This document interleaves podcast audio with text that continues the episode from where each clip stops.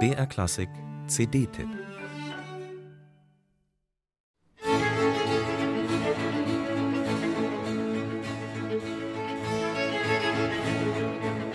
Kein Stampfen, kein Drängeln, kein atemloses Hetzen. Stattdessen ein sanftes Pulsieren, ein warmes Dahinströmen. Fast wie Minimal Music klingt Bachs sechstes brandenburgisches Konzert, wenn der Bratschist Antoine Tamestit zusammen mit der Akademie für Alte Musik spielt. Weich wie Wellen tauchen die Bratschen auf und wieder unter in diesem golden gefärbten Klangfluss. Mattgold schimmert auch Bachs Widmungsschreiben auf dem Jubiläums-CD-Cover. Darauf heben sich glänzend weiß die Namen der beiden Stars ab, die weit über die Barockszene hinaus strahlen und sich hier doch perfekt einfügen, zum Teil eines größeren Ganzen werden. Neben Antoine Tamestit auch die Geigerin Isabel Faust.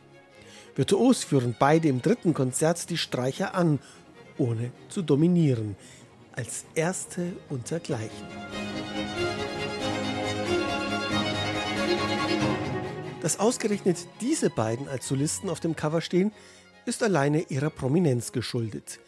Ginge es rein ums Musikalische, müsste man dort mit gleichem Recht zum Beispiel den Namen Ruprecht Drees lesen, der im zweiten Konzert mit dem höllisch schweren Barocktrompetenpart glänzt.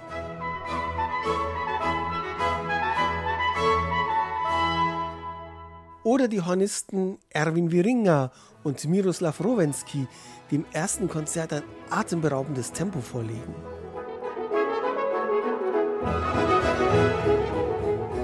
Oder den Cembalisten Raphael Alpermann, der seine große Solokadenz im fünften Konzert wie eine spannungsvolle Rede anlegt.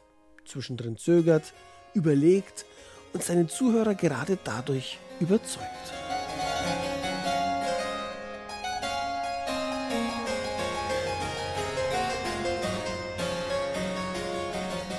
Die Akademie für alte Musik ist ein Kollektiv aus Könnern. Ein Symbol dafür, welche Fortschritte die Originalklangszene in den letzten Jahrzehnten gemacht hat. Alles wirkt mühelos, natürlich, selbstverständlich.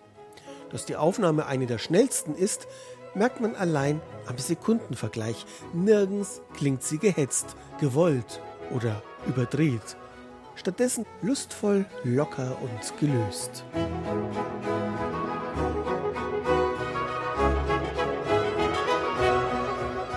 Vielleicht ist manches auch einen Tick zu unbeschwert. Vielleicht hätte die Aufnahme noch den einen oder anderen Widerhaken vertragen. Provozierend neue Einsichten sollte man jedenfalls nicht erwarten. Ungewöhnlich ist allenfalls die Besetzung des Continuos. Da verzichtet die Akademie mit guten Argumenten auf das tiefe Kontrabassregister, was natürlich zur Luftigkeit und Leichtigkeit des Gesamtklangs beiträgt.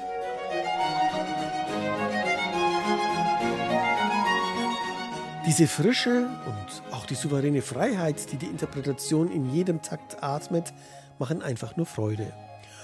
Und so löst sich die stirnrunzelnde Frage, ob es denn unbedingt eine weitere Aufnahme der brandenburgischen Konzerte gebraucht hätte, rasch in ein Lächeln auf. Ja, die Barockspezialisten aus Berlin mussten diese neue Bach-CD wohl letztlich machen. Einfach, weil sie es können.